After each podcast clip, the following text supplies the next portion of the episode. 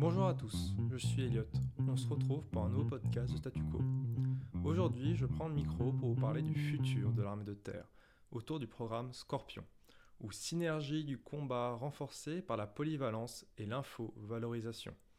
Ce grand chantier de modernisation a été acté le 13 juillet 2018 dans la loi de programmation militaire 2019-2025. La date de 2021 a été prévue pour pouvoir observer le premier GTIA ou groupement tactique interarmes complètement doté en équipement Scorpion. Ce programme prend toute son importance pour l'armée française, car le gros du stock des véhicules qui la composent, comme le véhicule de l'avant blindé ou VAB, est vieillissant et de moins en moins apte à relever les défis des combats de demain.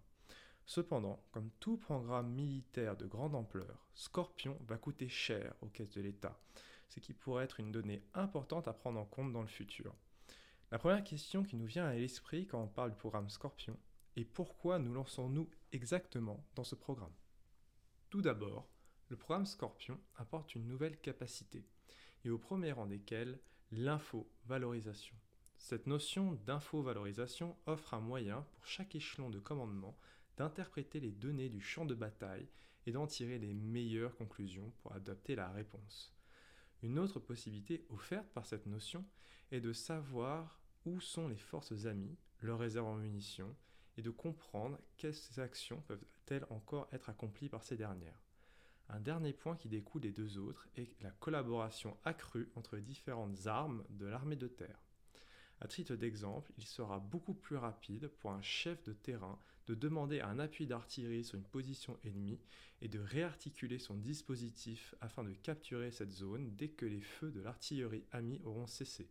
Et cela pour ne pas laisser de temps à l'adversaire pour pouvoir organiser une défense. Tout cela est rendu possible par le sous-système Scorpion 6 caisses intégré dans chaque nouveau véhicule du programme.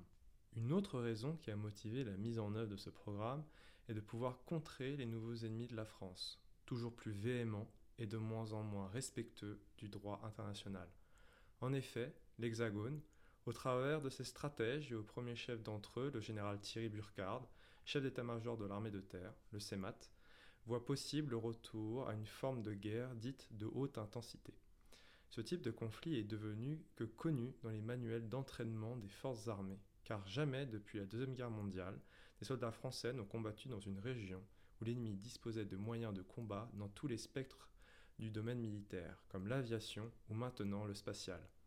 Cela nous indique donc que le programme de véhicules prépare les soldats français à cette éventualité, toujours moins éventuelle, où un soldat français pourrait être sous la menace d'un bombardement aérien par des jets équivalents aux Rafales ou sujet à une attaque de brouillage informatique en conjonction avec une attaque coordonnée avec des moyens de plus en plus similaires à ceux dont dispose l'armée. Ce concept de guerre de haute intensité signifie aussi que le territoire national peut lui aussi être victime des coups de l'adversaire, à la différence d'aujourd'hui où, à l'exception d'attaques terroristes sporadiques, seul le théâtre d'opération était directement contesté par l'adversaire. Dans cette nouvelle partie, intéressons-nous à la question comment réaliser ce projet Scorpion tout d'abord, le programme des véhicules Scorpion doit se faire sur une base industrielle robuste et sécurisée de bout en bout. Pour l'aspect construction, ce sont les groupes Arcus, Nexter et Texelis qui vont se charger des caisses des véhicules et l'assemblage des composants électroniques. Dans le cas du groupe Arcus, né du mariage entre Volvo et Renault Truck Défense, le groupe se chargera de produire les différentes unités de véhicules Jaguar et Griffon dans quatre sites de production, tous en France métropolitaine. Les groupes Nexter et Texelis prendront en charge le véhicule Serval. Le suivi opérationnel de ces véhicules sera fait en unité, mais les opérations de modernisation de fond seront faites dans les usines d'assemblage pour les demandes futures de l'armée. La motorisation sera-t-elle assurée par Renault et sa filière spécialisée en motorisation pour camions, et les pneumatiques seront assurées par Michelin. Et ces machines, me direz-vous? De quoi parlons-nous exactement? Nous parlons de trois nouveaux véhicules répondant chacun à une mission particulière. Et aussi nous parlons de la rénovation au dernier standard du char de combat Leclerc. Attardons-nous plus spécifiquement sur ces trois nouveaux véhicules qui rejoindront le parc automobile de l'armée. Tout d'abord, le véhicule dit Griffon. Ce véhicule à six roues porte l'acronyme de VBRM, ou véhicule blindé multirôle, et affiche une masse de 24 tonnes 500 en ordre de combat capable de se propulser à plus de 90 km/h sur route. Dans sa version standard, dite version rang, il a pour mission d'être un transport de troupes dans le but de remplacer le vénérable véhicule de l'avant blindé, plus connu sous le nom de VAB. Il est aussi à noter qu'une version mortier ou commandement sera disponible à terme. La capacité d'emport est de 7 soldats, plus 2 hommes d'équipage, un pour conduire le VBRM et un pour manier la mitrailleuse lourde pour appuyer l'infanterie débarquée. L'armée de terre a prévu de commander plus de 1800 de ces unités.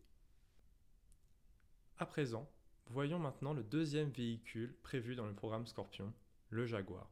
Cette machine se déplace aussi sur 6 roues et affiche une masse de 25 tonnes en ordre de combat et se déplace à l'allure maximale de 80 km/h sur route.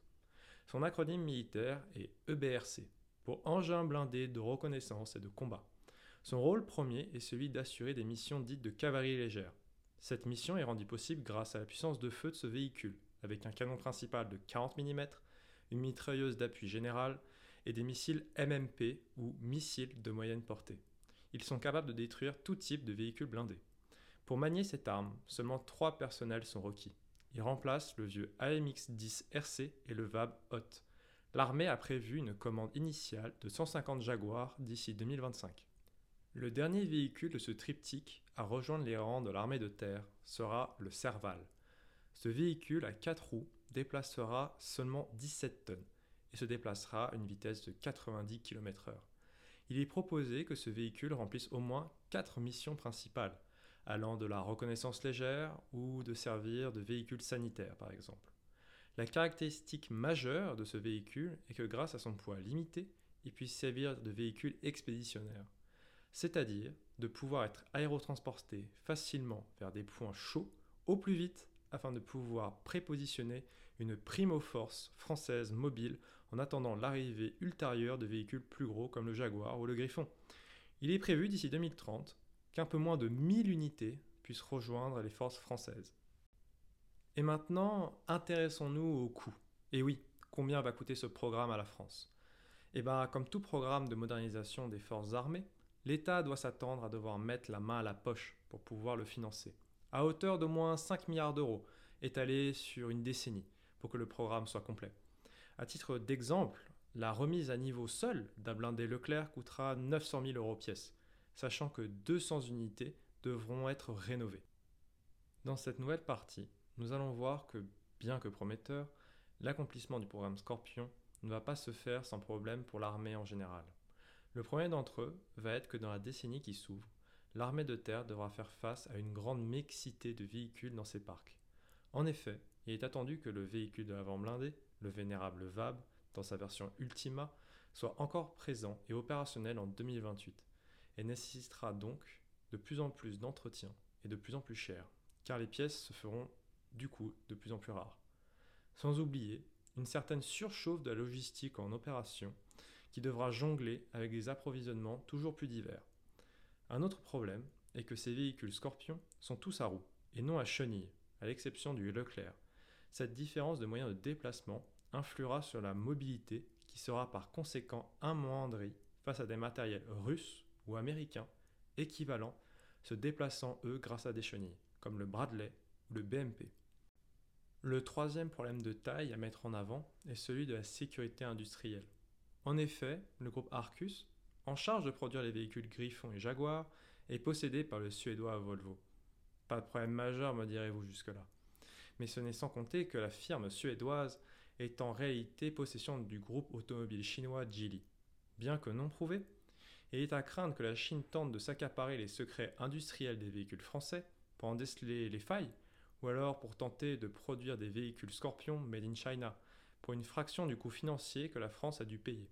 Et cela, soit pour les vendre à l'export, ou pour équiper ses forces armées. Il est toutefois aussi à noter deux opportunités, autres que militaires, offertes par le programme Scorpion.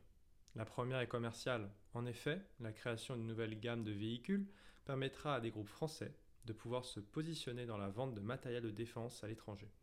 De plus, la conjoncture géopolitique va dans le sens de ces entreprises.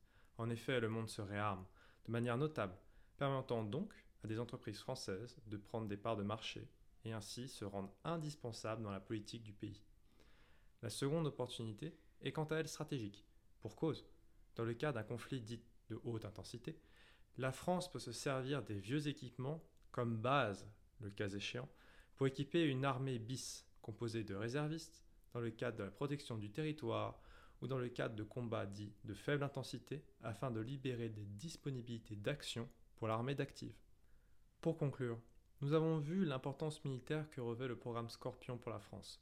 Dans un contexte géopolitique incertain, où les alliés d'hier prennent des positions de plus en plus agressives, il est important de pouvoir avoir les bons outils de dissuasion afin de garder sa liberté d'action. Un autre point est que les politiques doivent avoir désormais une pensée stratégique ambitieuse pour les armées françaises et ne pas lésigner sur les obstacles budgétaires, car nous le voyons, de plus en plus d'actions militaires hostiles sont possibles, et les jours où l'armée française pouvait se permettre d'évoluer sans nouvelles capacités militaires est bel et bien révolu. C'est ici que se termine notre podcast. Merci d'avoir écouté jusque-là. On se retrouve la semaine prochaine avec Chloé pour un nouvel épisode de Statu Quo. D'ici là, n'hésitez pas à visiter notre site internet ou notre page LinkedIn pour en apprendre plus sur nous ou tout simplement nous poser une question et nous donner votre avis sur notre travail.